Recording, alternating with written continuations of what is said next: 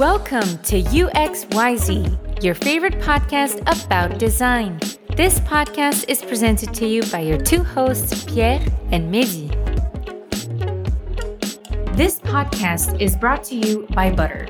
Butter is a video conferencing tool that allows you to effortlessly run more interactive sessions.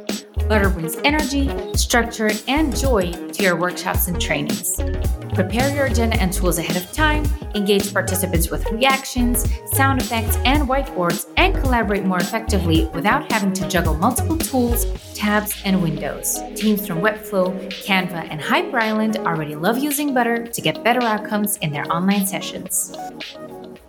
Welcome to UXYZ. As always, I'm with my fellow co-host Pierre. Hi guys. Hey Pierre. And today, get ready for this episode because we are thrilled to receive one international senior designer with over 18 years of experience under his belt.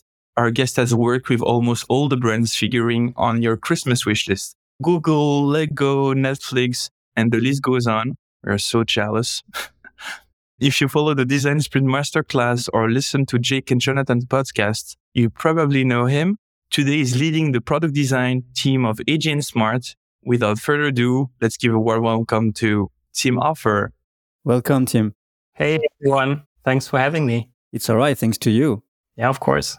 We're so happy to have you, Tim. Maybe next to this introduction, can you introduce yourself to the audience? Yeah, of course. So my name is Tim Höfer. I'm 41 years old. I work at AJ Smart, where I am the head of product design. I live in Berlin, like most of AJ Smart. And yeah, that's who I am. Can you tell us what AJ Smart is? Yeah, AJ Smart is a product design and innovation consulting firm, but we also offer a lot of education products.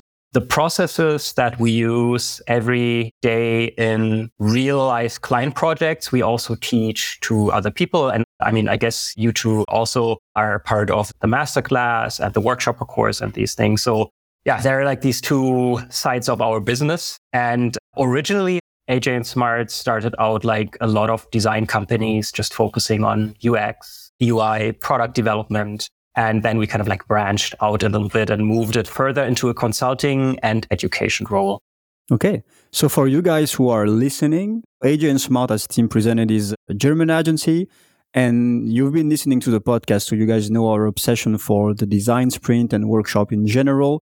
So I would say that first of all, you've already heard about AJ Smart in this podcast, but it's one of the best marketed agency that is doing design sprint. So I'd say that after his founder and the book that maybe you guys have read, if you haven't, you should. AJ Smart has a great YouTube channel where you can see a lot of great advice. You can see Tim out there also. There is an Instagram that is also great with tons of shorter advices. So if you don't know them yet, again, that's one of the most famous agency about design sprint. We'll learn more about that. But right now we want to focus on Tim. So Tim, how come you are a designer? How did it all started? I mean, what did you do? Were you destined to be a designer? What kind of studies did you do? Yeah, I think I was probably destined to become a designer. nice. I come from a family of architects and artists. When I grew up, I always had this connection to creativity and, you know, crafting. It was never just purely artistic. It was also always kind of like this idea of, you know, like you can actually design or create things or plan things and they're used in the real world. So in the case of architecture, of course, like an apartment building or an office building or something like that. And I always liked drawing and creating things, but I was also really interested in stories. And something that I really liked was reading comics or reading science fiction. I was always kind of like between these different poles of like creating something, creativity, but also applying it commercially in the real world and also thinking about like ideas. So when I grew up, I wasn't really aware of what design was. I knew, okay, somebody is designing everything around me, but I had no idea who was actually doing it. So that was like in the 80s. There was no internet. I mean, I guess already like digital interfaces existed, but I had no clue who came up with these. I was just fascinated by things, for example, like looking at books about the Apollo space program, seeing like these layouts of the cockpits and like all these different buttons and thinking about like, what does this button do? Why does it look like this? What's this weird lever? So I was as a child like drawing cockpits and interfaces without even knowing what an interface was. I was just kind of like imagining if I had a rocket that goes to space, like what kind of like buttons would I need and things like that. That was really just playful stuff. And when I went through school, that was still my interest. So I didn't really excel in like all the science based things. Actually, that was something that I really struggled with because I was always more interested in actually creating something and not thinking too abstractly. And that's still the case today. I don't like talking in abstractions so much. I just want to have something that engages with the world. My sister is six years older than me, and she had, I guess, the same inclination. At some point, she graduated from high school and said, Okay, I'm going to study design. And I thought, Oh, okay, that's a thing. I can actually study design. What is that? I thought back then, that sounds perfect. I should do that. I didn't really know. Was it like graphic design at the time? Yeah. Okay. Exactly. Graphic design. Or back then it was called communication design, was basically the same thing. Yeah. Visual communication. Yeah, exactly. So she studied communication design and I thought that sounds perfect for me. Like I can make money with that stuff. That's amazing. That can be a career. Of course, my parents were really supportive because they felt like he has a talent. He likes drawing. That's his interest. But of course, back then, nobody in school, like my teachers, had no clue what that is design. Hmm. I went to school in a smaller town, pretty conservative. I mean, this was not like a creative art school or anything like that. So it was like conservative. And for a long time, I wasn't even sure if that's something I can actually pursue because I knew that, okay, you have to do like an entrance examination. You have to prove that you're actually capable of doing these things. All of that stuff was still a little bit unclear to me. But long story short, I ended up moving to Berlin after school to study design at Berlin School of Arts. Back then, I was already very interested in digital design, but I actually didn't do anything with it because that was kind of like based in my interest in science fiction and these things. I would watch a science fiction movie and there would be these fake interfaces in the film. And I always thought like that must be the coolest job in the world, you know, like working for these production companies and like coming up with these far out. Do you remember the movie that inspired you and comic also? There are so many of these. I mean, of course, Star Wars was a big one. Mm-hmm. That was one of my the earliest science fiction movies that I really enjoyed, or Star Trek. But I think generally anything where you have some crazy technology and you have people doing something with that. When it comes to comics, I really like French science fiction comics like Valerian and Laureline. I don't know if you guys know. Oh, Valerian, yeah. And the movie was awful, actually. Yeah, I think the movie was not great. Yeah. But these comics. But the comics were great, yeah. Yeah, exactly. So when I started studying design, I actually didn't really know what I would do with it later on. I just knew that, okay, I made it. I'm now in design school. So now I guess I will learn what I can actually do with it. And back then, the internet was already around. It was pretty popular. That was like in the early 2000s. It was already mainstream, but still quite early. That school had a really good curriculum based on like Bauhaus principles. Like at the beginning, doesn't matter what your concentration was, everyone would learn together. For example, sculpturing, painting, illustration in the beginning. And then we were kind of like split into these different groups. It was a great program, but also quite old fashioned. So there was like a digital component to it, but it was very basic, I would say. And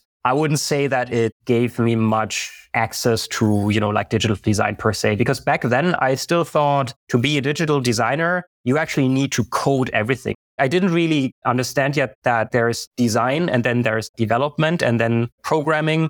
There is like an overlap, but these are two different specialities in a way.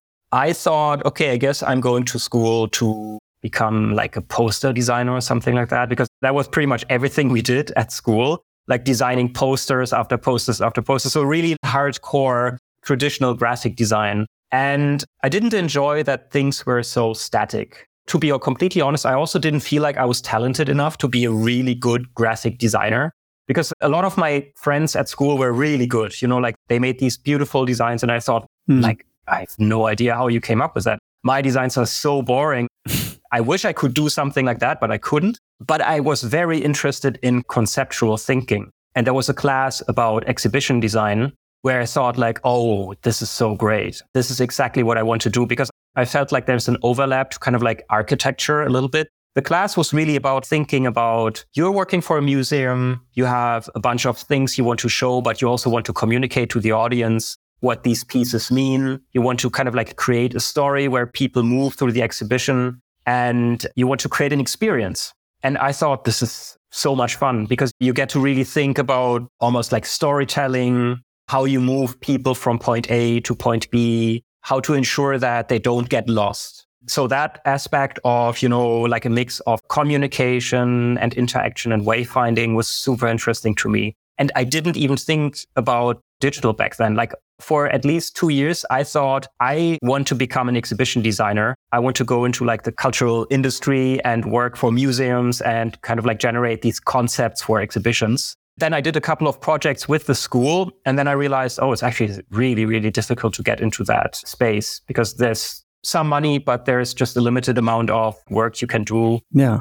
I mean, most museums already have people that do all of that stuff. They have to die like five generation and then there's maybe a slot for you. Yeah, exactly. And then I was a bit sad because designing posters is also not an option. So what do I do now? That was around the time just before the iPhone launched. And I was becoming really privately interested in mobile interfaces and mobile technology. And I thought, oh, there's like this company Nokia from Finland and they're doing like all this crazy stuff. And they have like an interface design group and they have user researchers. And I was reading about that and I thought, this is really cool. Like this is almost like what I dreamt of as a child, designing these cockpits, but it's actually like something you carry in your pocket. That's really when I began to think about digital I really like this challenge of the limitation, you know, like this, the limitation of the mobile technology back then, hmm. you know, with one color displays, you know, like tiny screens as well. And then thinking about user experience. I mean, you guys are probably too young to remember like typing a text message on like a T9 with this T9 system where you basically have to press the same button several times to get to the letter H or something like that. So I found all of that stuff so interesting that I thought that's not so different from exhibition design. And it's an experience that you can design. It's something that people engage with. Mm-hmm. And it's also something that's not static. So it's not something you just hang on the wall. People need to find their way into it also. Exactly. Yeah. It is also something that's really part of people's lives. That's something that I found really interesting. That's when I started becoming interested in mobile interaction design. And that's also one of the first things I did after school. After graduating, I started working for a digital agency in Berlin in the mobile unit, really just doing interfaces for mobile. The iPhone had launched by then, but people didn't really realize yet that the iPhone would be like this thing that literally changes everything. Yeah. So that was like one phone among many. So the iPhone, it was 16 years ago, the iPhone. Exactly, yeah. And the first version of the iPhone didn't even have the App Store. So that came a bit later. Back then, people still thought, okay, the iPhone is a really cool phone, but then there's still Nokia and Motorola, and the iPhone isn't really different. It's just one of many things, and they're doing interesting things with a touchscreen and you know using the iphone and also drafting and designing mobile websites that were back then still had to be optimized for a lot of different devices that was kind of like the awakening for me where i really learned a lot about user experience design and i did a lot of stuff in that space before we go on with digital, I have a question regarding your studies. Actually, I can relate to your story because both my parents are doing the same that yours. Uh, we are approximately the same age. What I wanted to say is that when I look back at my studies, I did art school also, and we were punished when we used Photoshop. It was too early for professors, but most of the audience uh, don't care about that. And what I wanted to know is you now probably hire people who are straight up into Figma. We know what we call graphic design, what it has become. Let's say it's UI design. So it's a job. It's a real one. We know it in and out. We can have a glimpse of how it's going to evolve. So yeah, it's a market within itself. When I remember graphic design and visual communication, let's say 20 years ago, it was a sub art form. You were not an artist. Nobody knew what it would become. And you were right to say that our only option was a poster for museum. And when we went out of school, you understood it was not going to feed you by any means. So my question is the following. Do you see a difference between what you've learned and your experience not having all those tools, the Figmas and the knowledge of the market. And we were in a pure transition no place anymore for font designer or pure print designer. So the difference between your experience, do you think it's easier now? Do you think it's a shortcut now? So they're forgetting where it's coming from, maybe the reference to the Bauhaus and more artistic form and version. So is there a clash, do you think? Again, was it the struggle back then, or do you think you have more depth? What's your analysis between those generations?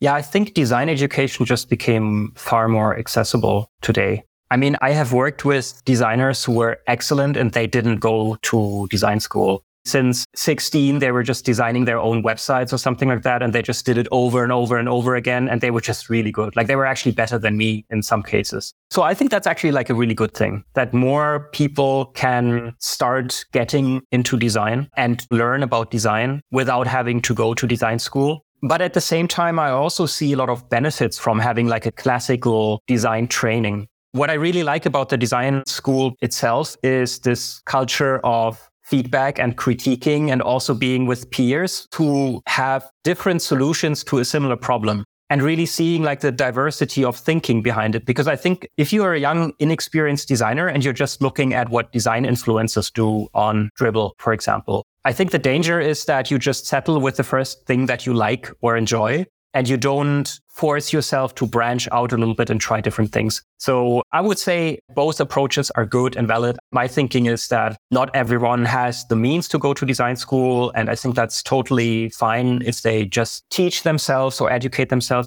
In some cases, it might just be a little bit easier, actually, if you go to design school and you have people who craft this curriculum for you, and then you can just kind of like experience different things. And then you can also see what you personally like, what you don't like so much there's pros and cons for both. Also, the entire industry has changed so much because nowadays there is actually like a very high demand for people who can do interface design. I mean, as nice as it would be that everyone who's starting out as a junior interface designer has learned the fundamentals of typography and maybe even color theory or something like that, or maybe even have a grounding in art and design history. All of that would be great. But I don't think not having that is necessarily making them worth as designers because it's such a specialized field. It's a very technical field too. So you can actually be a really good interface designer without being completely knowledgeable in other aspects of design. So I would just really encourage people who are starting out after maybe doing a couple of UX or UI courses to also be open to other kinds of design and also find inspiration in, for example, classic graphic design or art, because it's really easy to just fall in this mindset of technicality.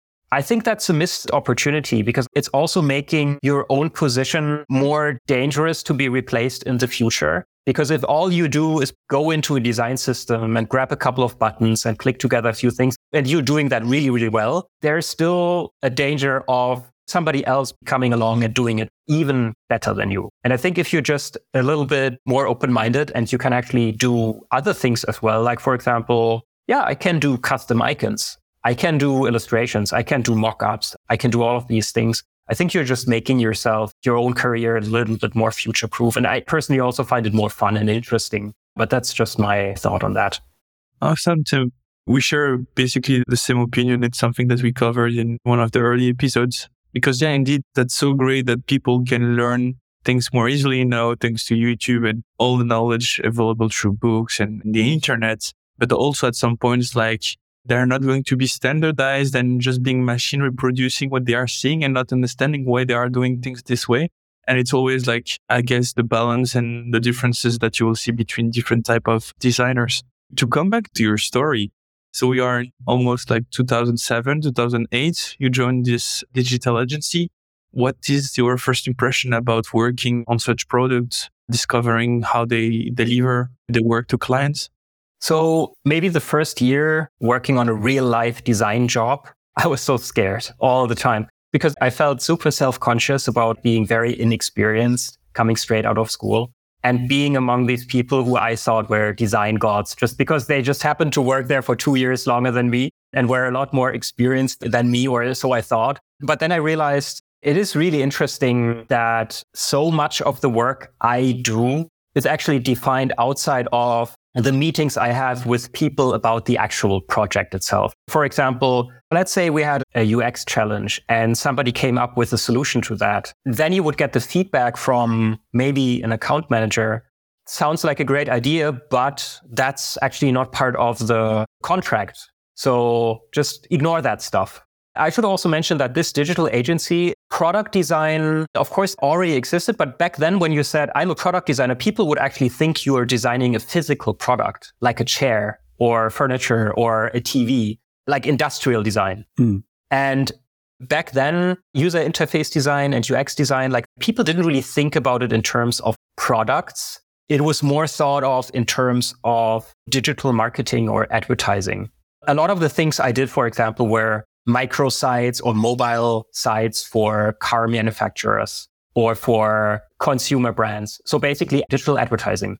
And I enjoyed the creativity behind it, but something that I really did not enjoy was that I had the impression that, oh, actually nobody's looking at that stuff. It's something that's created because there's a budget for it and because some marketing manager in that company basically just needs to show their boss, we made a microsite so here's. If you remember well, it was about providing online games like small flashes and the whole purpose of any website even a no order website was to gather email. That's all we were trying to do. Exactly. That's the other thing the data. Like what kind of data do we actually get from all of this?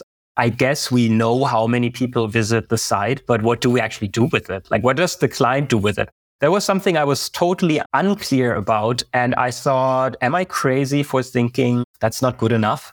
That's really when I realized I would really like to work on things that actually get used by people and that have some kind of value to the end user so that they're actually going there because they want to get something done and not just because they saw a banner advertising somewhere and just happened to click on it and basically just get pulled in. I really wanted to work on stuff like that. And because I was in the mobile unit of that agency, we were pretty independent from the rest of the agency. Like sometimes we would collaborate with other teams, but we had our own clients. And a lot of these projects that we came up with ourselves or worked with our own clients on were actually more about utility and providing some kind of value to the end user. And I thought I want to do more of that stuff. I really want to focus on things that provide some kind of benefit or utility to the user. And that's also what started my trajectory into moving into product design and eventually ending up at AJ and Smart as well. When we hear you, it feels like you had clarity about what you wanted. So I'll do the devil advocate for a second. I remember from my experience that it was more the technology that opened my eyes on the fact that we could now get interest into behaviors, meaning with the flash technology, we couldn't do shit. I mean, there was nothing going through, no data. Well, I don't know about you, but I had no crystal ball to tell me that it was going to be just destroyed by uh, Apple, if anything. So, yeah, it was more the technological landscape that totally changed the HTML. Of course, and yeah the websites that were changing shape and the e-commerce especially where we could adapt more content and be way less advertised and advertising than we used to or you already had inspiration coming from other places where you knew that the users had to be treated as something special yeah, what you just said about Flash is also another interesting thing. Maybe I can just go on a side tangent there. That agency I worked at, they had a lot of Flash developers there and they needed to give them something to do. So very often when they engaged clients, they said, let's do the website in Flash. Mm. And in my own team, we already knew that, I mean, Flash is still around, but it's not going to be a thing of the future because that was when Steve Jobs published this famous open letter to Adobe about like, hey, no, we're not going to have Flash on the iPhone. Sorry, it's not going to happen. And the other part of the agency insisted like, no, but he has to put Flash on the iPhone. It has to happen because Flash is so big and it's what everyone uses. And we already knew it's not going to happen because there are also technical reasons for that. I saw that very often projects are sold not because it's good for the user, but because the agency had a certain set of capabilities and they needed to sell these capabilities. Mm. We need to give our developers something to do. I was also not quite happy with that. I don't want to say like, hey, Flash developers are bad and they didn't do a good job. Like they were really intelligent, good people. And a lot of them basically moved on to HTML5 later on. What I'm saying hmm. is the decision what technology to use was not made with the best interests of the client in mind. The decision should have involved more technical people and it should have been done together with the client. It should have been workshopped. Yeah. Instead of someone from the agency come in and say, I am the expert on digital marketing. Let's use Flash because Flash is great. Everyone uses Flash. And of course, the client says, well, I'm not a technical person. If you say Flash is great and you have all these great Flash websites as reference, then I'm going to believe you, of course.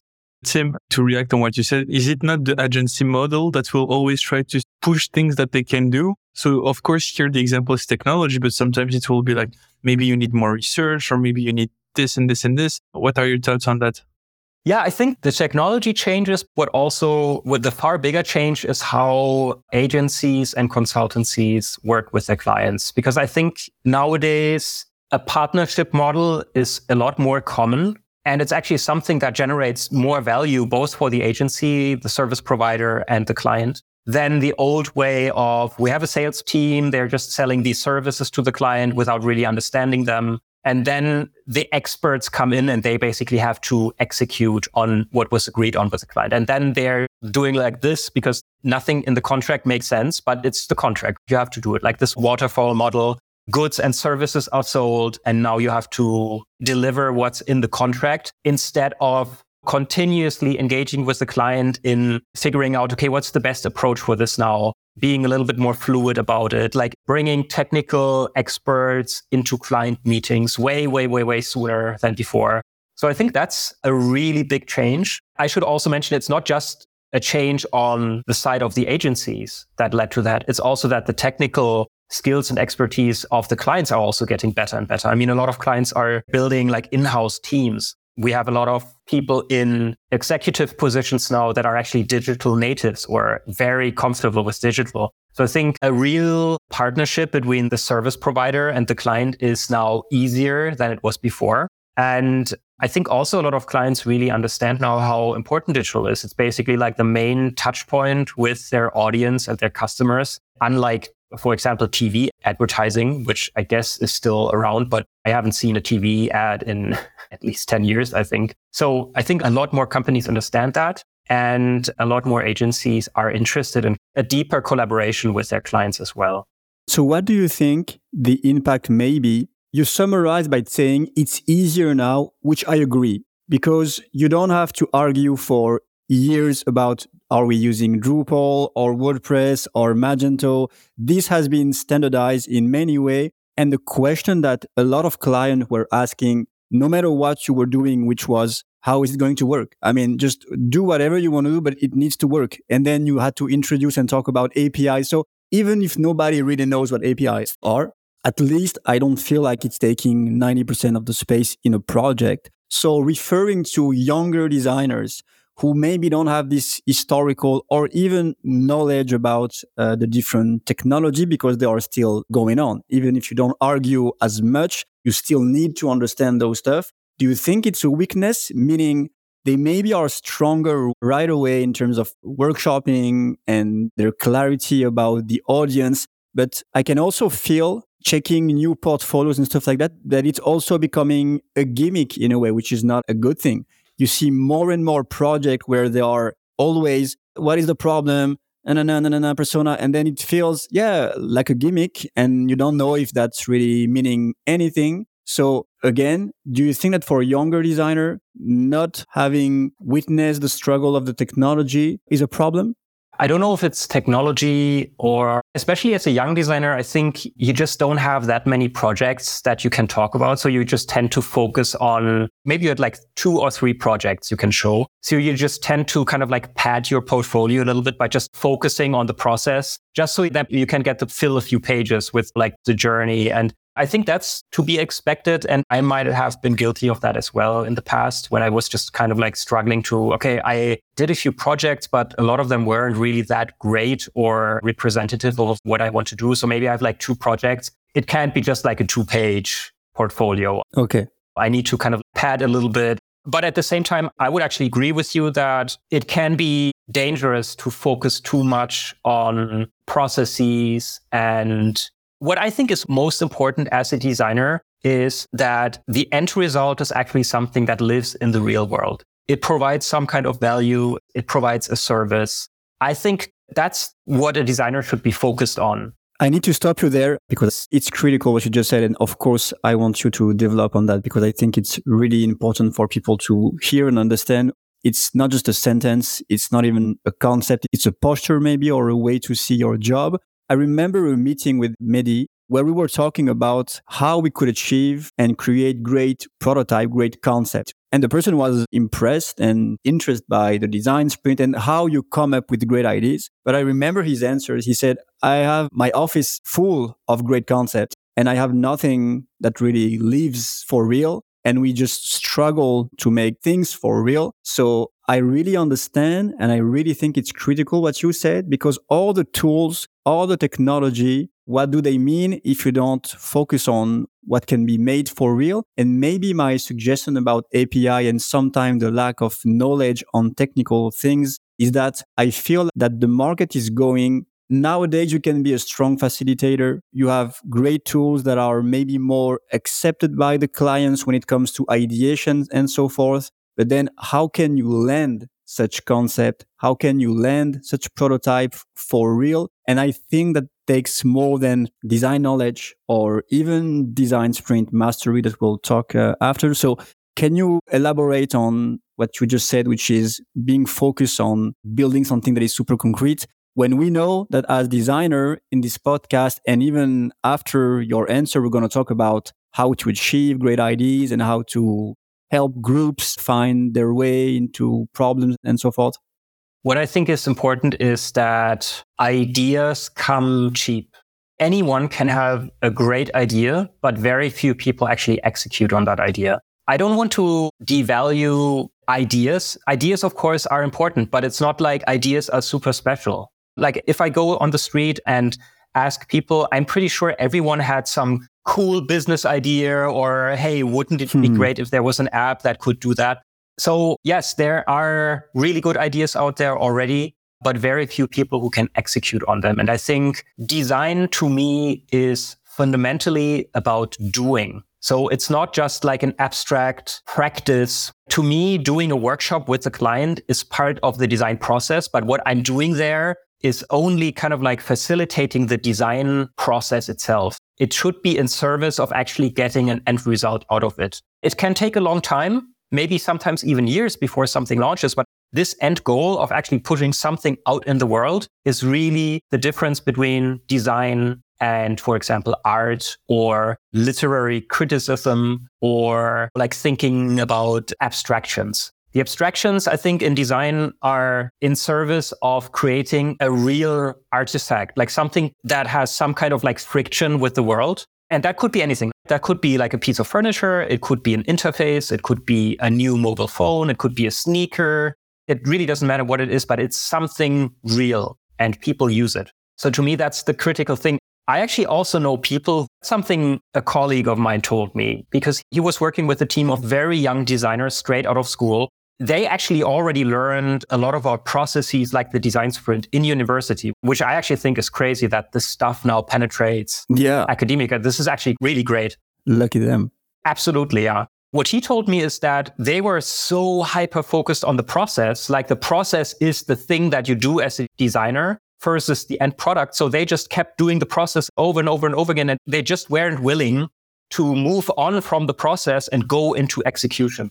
Mm. That's a danger, I think.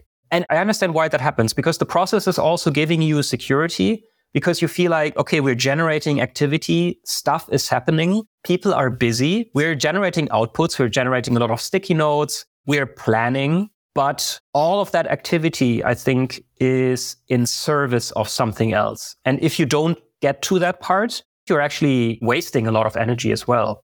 I saw a tweet from a very well known designer who was actually critiquing the design sprint methodology. And he said, okay, so the design sprint can gather a lot of insights on an idea in five days. But why would you just do five days? I mean, user research is also so much fun and it's so much interesting. It's something that's very fulfilling and you get a lot of interesting insights. So why would you do that shorter than however long you could actually spend time on it? So why just five days versus two months? And I thought, because we live in the real world, I mean, you're working with people, they want something. So of course I could say, let's just do what I enjoy. And I really just enjoy creating different versions of the same button over and over again. I'm a designer. That's design, right? Like that's my job. I create buttons. And I'll just do that for five years without anything to show for it, but just one button that doesn't do anything. So I could say, of course, I'm doing design because I'm doing design activity. But to me, there's the crucial component missing that, you know, you actually put something out in front of people and they tell you, actually, I hate this or I love it or hmm. this is great, but maybe could you also do that a little bit different? And I think this is really what's super important to me. As a designer, you're not an artist. You're not sculpting something in marble and you're putting it in a museum and then you're saying, this is done. This is my vision. As a designer, you're always in this kind of space where you have an idea how to solve a specific challenge. But the people that use it also have their own thoughts and ideas about it. And you can't just ignore these. The longer you delay putting something out, the more you are missing out on all these people actually generating real time, real life feedback on your solution to the challenge. That's something that I find personally also really satisfying. You know, like, yeah, okay, I put something out and it's not perfect. I could have probably spent two more weeks on that and make it even nicer, but it's out there. And now I'm learning a lot about what I actually put out there. And I think that's super critical. I think that what you just said, which is stay on the concrete or do whatever you can to stay on the concrete, could be several podcasts within itself. So people who listen to UXYZ know that I have a tendency to make onions question, which is several layers of questions. So I'll try to make that clear because I was waiting to ask that since you talked about this very topic.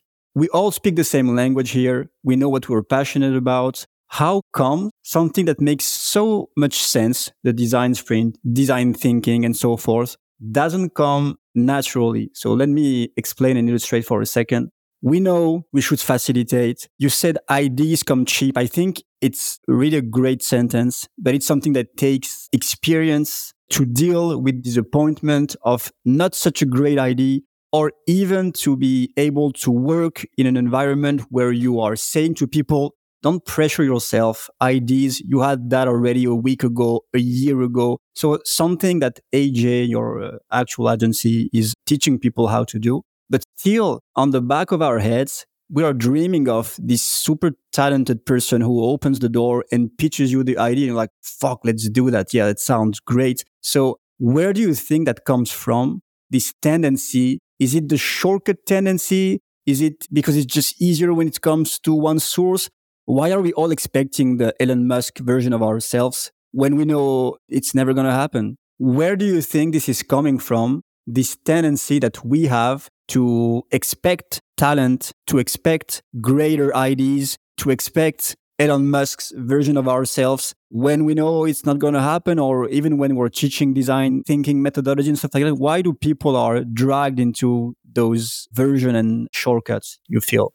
In some ways, maybe that's also natural, right? Because you're just kind of naturally latching on to what you are seeing is popular or what you assume that people are doing differently. I think there's also like a misconception of what creativity is and what innovation is. When we are doing work with large enterprises, I'm often really surprised how a lot of potential for big leaps of innovation in terms of collaboration or ways of working together are still unknown or aren't practiced. I think that's normal to a certain degree, especially when you have a large team. It's just a habit that you actually need to focus on and really make time for. But even in a smaller team, stuff like this can easily be forgotten and you fall back into old habits. Mm. I think people expect new ideas or creativity or innovation to be always like these leap innovation where you have like fundamentally new technology, like, hey, we can go to Mars now with this rocket. And all of that stuff is great, but there are still people out there who actually don't use Slack and they email everything. There are still kind of like these really big parts of the landscape where stuff that's fairly basic hasn't penetrated yet. And there's a lot of inefficiencies. There's already like a lot of solutions out there. A lot of the solutions are actually really mature and are already used by a lot of companies. But still, that stuff hasn't really reached large parts of the economy. And that includes really big enterprises as well. So I think people maybe glamorize innovation too much mm. and think that innovation is something that's happening in D lab with PhDs and wearing a lab coat and they have, you know, like robots like driving around. And that's of course part of it. But I think innovation can actually happen very concretely, even in your day to day job, even if you work for like an insurance company or something like that, maybe like a very normal, grounded type work that you wouldn't consider to be like highly innovative. But there's a lot of potential there to actually work in more innovative ways. And I think a lot of people underestimate the potential for that. So I would be really in favor of stopping to glamorize innovation so much and thinking about innovation as like a real life activity that anyone can apply. It really doesn't matter where you work or what you do, what your degree is, if you are an engineer or not, you can actually innovate on the job. And I think in some cases, these kind of like innovations are actually very small steps and very small tweaks. And they become really powerful when a lot of people do it at the same time. I hope that answers the question. Oh, yeah, that's a great answer. Hey guys, thank you for listening. You made it. Find the second half of the interview on the part two. Bye. This was UXYZ. Thank you for listening. Don't hesitate to hit the subscribe button to not miss any episode and leave us a review.